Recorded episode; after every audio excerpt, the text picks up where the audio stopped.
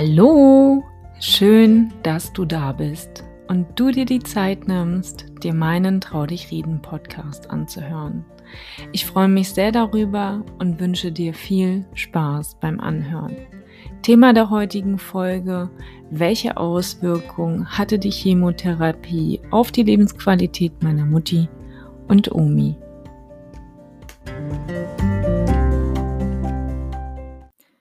Ich habe mir überlegt, die beiden Themen Strahlentherapie und Chemotherapie getrennt voneinander zu betrachten, um nicht beides miteinander zu vermischen. In der sechsten Podcast-Folge erfährst du alles über die Auswirkungen der Strahlentherapie auf die Lebensqualität meiner Mutti und Omi. Hör doch einfach gerne einmal rein. Meine Omi hatte in den 90er Jahren Brustkrebs diagnostiziert bekommen und dabei wurde neben der Strahlentherapie auch die Hormontherapie mit Tamoxifen nötig. Dieses Medikament musste sie über einen Zeitraum von fünf Jahren regelmäßig einnehmen. Seit ihrer Diagnose war sie in ständiger, ich würde sagen, Krebsnach, aber auch irgendwie Krebsvorsorge Zahlreiche Arzttermine füllten von da an ihren wöchentlichen Terminkalender. Wahnsinn. Für mich als junger Mensch war das damals irgendwie unbegreiflich. Was machen die denn immer mit ihr? habe ich mich oft gefragt. Und vom Brustkrebs hatte sie sich mit all den Jahren weitestgehend erholt, zum Glück. Vor jeder großen Untersuchung, die bevorstand, war sie oft sehr angespannt und auch irgendwie aufgeregt. Das ist natürlich verständlich, wie ich finde. Ich möchte nicht wissen, welche Gedanken versuchen an die Oberfläche zu gelangen und was man sich für Szenarien ausmalt. Umso erfüllter war sie, als die Auswertung der Befunde vorlagen und diese natürlich negativ waren. Das Blatt wendete sich leider 2015, als es meiner Mutti selber nicht so gut ging. Ich hatte durch meine Prüfung während meines Studiums weniger Zeit, um vor Ort sein zu können. Und so traf mich der Schock, als ich meine Omi nach etwa sechs Wochen wiedersah. Sie hatte sehr stark abgenommen. Und sie schob es damals auf ihre Ernährung.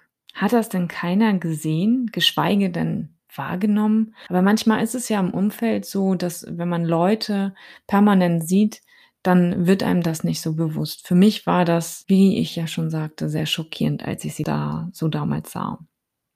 Also Grund dafür, warum sie so stark abgenommen war, so meinte sie, sie hätte angefangen, auf ihr Abendessen zu verzichten. In der Zeit, als das mit meiner Omi war, ging es meiner Mutter auch sehr, sehr schlecht. Dieser Umstand und die Sorge um meine Mutti taten natürlich ihr Übriges. Wir hielten es für angebracht und notwendig, dass sie sich von einem Arzt einmal gründlich durchchecken ließ. Dass die Ergebnisse nichts Gutes mit sich brachten, kannst du dir sicherlich denken. Der Krebs war zurück, diesmal an einer anderen Region im Körper, nämlich der Blase. Ein weiteres Karzinom, das angeblich blasend erhalten operiert werden konnte. Es war auf jeden Fall allerhöchste Eisenbahn und der Tumor musste schleunigst entfernt werden.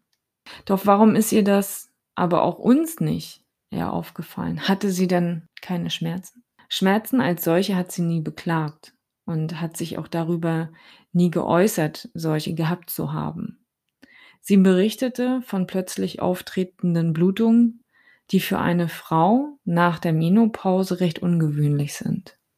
Wir sind nur so froh, dass sie damals sich uns anvertraut hat und es uns mitgeteilt hat. Wer weiß, wie es vielleicht sonst ausgegangen wäre.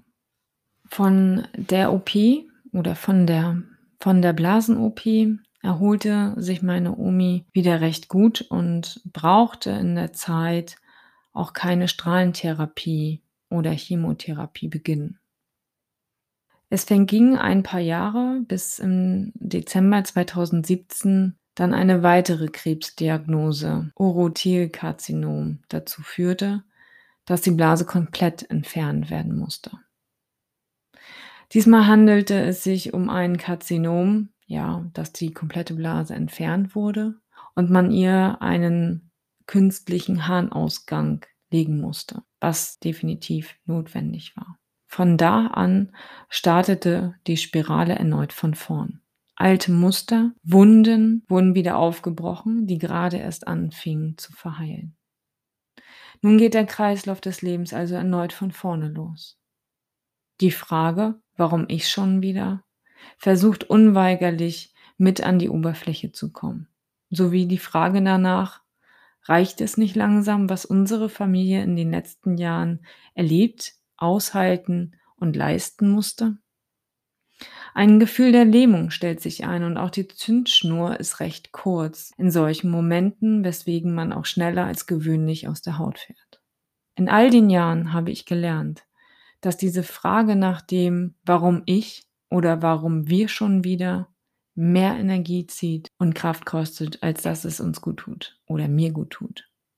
Somit war auch hier wieder ein Prozess in Gang gesetzt worden, den wir nun durch einige Jahre Erfahrung im Umgang mit Krebs und damit meine ich im Laufe des Lebens meines Opas und im Leben meiner Mutti gelernt haben und anwenden konnten. Was ist eine Chemotherapie? Hierbei handelt es sich um die medikamentöse Behandlung mittels Zytostatika, auf Deutsch Zellhemmer. Die dienen dazu, wie der Name schon sagt, die Zellteilung zu hemmen oder die dazu beitragen soll, die Vermehrung der Tumorzellen zu unterbinden. Ganz salopp gesagt, die Tumorzellen sollen am Wachstum gehindert werden oder im besten Fall soll der Krebs gestoppt werden. Welche Varianten der Chemotherapie gibt es?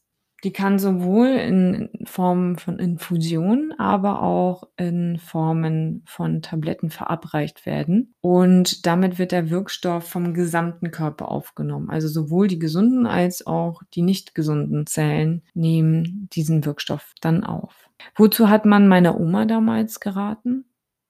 Meine Omi hat nach ihrer letzten OP, als sie den künstlichen Harnausgang gelegt bekam, keine Chemotherapie als solche bekommen, sondern eine sogenannte Hormontherapie für den Urothelkarzinom. Und damit die Therapie beginnen konnte, hat man ihr in einer kleinen OP einen Port unter die Haut gesetzt. Und dieser Port, kannst du dir vorstellen, ist wie so ein kleines Reservoir, eine Kammer, an dem ein dünner Schlauch angebracht ist, der zur herznahen Vene führt. Warum macht man das? Das dient dazu, um die Verabreichung von Medikamenten zu vereinfachen und auch nicht immer wieder eine neue Vene aufzusuchen. Zum Verabreichen der Infusion musste meine Omi immer ins Krankenhaus und selbstverständlich ausreichend Zeit mitbringen. Denn die Behandlung bzw. die Infusion, da ging schon mal einige Zeit drauf. Ich kann mich entsinnen, so zwischen sechs bis acht Stunden, je nachdem. Zu Beginn wurde die Therapie jede Woche an einem Tag vorgenommen. Was aber wichtig war, war vorab das Blutbild einmal zu checken. Das wurde natürlich auch immer wieder überprüft um zu klären, wie die Therapie anschlug, aber auch um festzustellen, ob die Leukozyten, und damit meine ich die weißen Blutkörper, ausreichend zur Verfügung stehen oder ob der Wert vielleicht auch zu hoch ist, was natürlich auch ab und an passieren kann. Und das kann, muss nicht, meistens auch auf eine Entzündung im Körper hindeuten. Was, wenn es so ist, dazu geführt hat, dass die Chemotherapie bzw. die Hormontherapie nicht durchgeführt werden konnte. Und dies sollte natürlich immer abgeklärt werden. In solchen Fällen kann es sein, dass von der Hormontherapie abgeraten wird, bis sich der Zustand wieder verbessert. Kommt es zur Nebenwirkung? Oh ja. Jede Chemotherapie, aber auch Hormontherapie hat natürlich Nebenwirkungen und diese sind nicht auf die leichte Schulter zu nehmen. Und vielleicht hast du es auch schon einmal erlebt oder von einem Bekannten oder Verwandten erfahren. Es werden durch die Infusion oder durch die Verabreichung von Tabletten alle Zellen im Körper, ich nenne es jetzt einfach mal geflutet und da unterscheidet das Medikament nicht, ob es eine gesunde Zelle ist oder ob es eine Krebszelle ist, die dort gerade zerstört wird. gesunde Zellen werden ebenfalls an ihrer Zellteilung gehindert. Das können Zellen sein, die für die Blutbildung nötig sind. Es können aber auch Haarwurzelzellen sein, aber auch Schleimhäute im Körper können betroffen sein, wie Mund und Rachen. Das häufigste, was ich bisher bei meiner Omi erlebt habe, war, dass sie unmittelbar danach extrem müde war, sich schlapp fühlte und sehr schwach war. Aber auch die Übelkeit kam auf. Also sie brauchte nur den Geruch von Essen in der Nase zu haben oder von gewissen Getränken und die Übelkeit stellte sich ein. Dass das natürlich dazu führte, dass auch irgendwann das Erbrechen losging, brauche ich nicht zu sagen. Sie war natürlich extrem erschöpft, bekam mit der Zeit Haarausfall, ihre Haarstruktur änderte sich und auch die Haarfarbe. Also sie bekam mit einmal graue Haare und auch graue Augenbrauen. Das alles veränderte sich. Ihre Mundhygiene änderte sich ebenfalls. So war es eben, dass sie einen trockenen Mund bekam und immer das Gefühl hatte, als würde sie zum Sprechen ihren Mund gar nicht auseinander bekommen, weil keine Feuchtigkeit mehr vorhanden ist. Deswegen auch hier nochmal mein Rat, suche, wenn du eine Chemotherapie beginnst oder gerade dabei bist, nochmal deinen Arzt auf, damit deine Zähne einmal gecheckt werden, um Weichteilschädigungen oder auch Knochennekrosen vorzubeugen. Ja, was aber auch noch hinzukam, und das ist eben auch unterschiedlich, was für ein, eine Form des Krebses vorliegt, sind Verstopfung oder eben Gewichtsverlust. Wie lief die Chemotherapie bei meiner Mutti ab? Nachdem meine Mutti all ihre Untersuchungen und auch die Strahlentherapie hinter sich hatte, so kam es auch dazu, dass sie mit der Chemotherapie beginnen wollte. Für uns damals irgendwie unbegreiflich, denn sie hatte sich eigentlich immer gegen eine Chemotherapie entschieden. Die Chemo bekam sie zu Beginn als Infusion verabreicht und im Anschluss in Form von Tabletten. Diese Tablettentherapie begann mit Votrient, was für Nierenzellkarzinome meist verwendet wird. Allerdings hat sie aus freien Stücken sich mit der Zeit gegen die Einnahme entschieden. Grund hierfür ist der zunehmende schlechte Allgemeinzustand gewesen. Und was meine ich damit? Das allgemeine Wohlbefinden nahm bei ihr rapide ab. Die Mundschleimhaut war zunehmend gereizt und alles, was an Nahrung aufgenommen werden konnte, hatte sehr bitter oder übermäßig salzig geschmeckt. Dass dies die Lebensqualität enorm beeinträchtigt, ist nachvollziehbar. Zudem veränderte sich auch ihr äußeres Erscheinungsbild. Sie wurde auf dem Kopf komplett grau. Ihre Augenbrauen färbten sich grau. Also sie war gefühlt mindestens fünf Jahre älter. Dass das kein Zustand sein konnte, ist natürlich klar. Und ich denke, wenn dies einen selbst betreffen würde, würde man sich das sicherlich auch alles überlegen. Diese Entscheidung trifft jeder für sich selbst. Und meine Mutti wollte wieder etwas schmecken können und nahm in Kauf, dass sich damit auch in Zukunft etwas für sie verändern würde, aber auch für uns. Wenn eine Chemotherapie abgebrochen wird, dann stößt dies im ersten Moment selbstverständlich auf Unverständnis innerhalb der Familie, aber auch auf Seiten der Ärzte. Doch diese Entscheidung trifft jeder für sich und wird meine Mutti damals auch gut durchdacht haben. Leicht, ob nun mit Therapie oder ohne, würde es sowieso nicht werden. Darum kann ich ihre Entscheidung verstehen, wenigstens wieder etwas Lebensqualität zurückzuerlangen. Und Essen, machen wir uns nichts vor, ist nun mal Genuss und trägt zur Befindlichkeit und zur Lebensqualität bei. Manchmal treffen wir Entscheidungen, die für den einen oder anderen nicht nachvollziehbar sind oder für Außenstehende keinen Sinn ergeben. Vermutlich aus eigener Angst und Sorge. Doch derjenige, den es betrifft, der hat sich sehr wohl vorher viele Gedanken gemacht und sich intensiv damit auseinandergesetzt und für sich schlussendlich eine Entscheidung getroffen.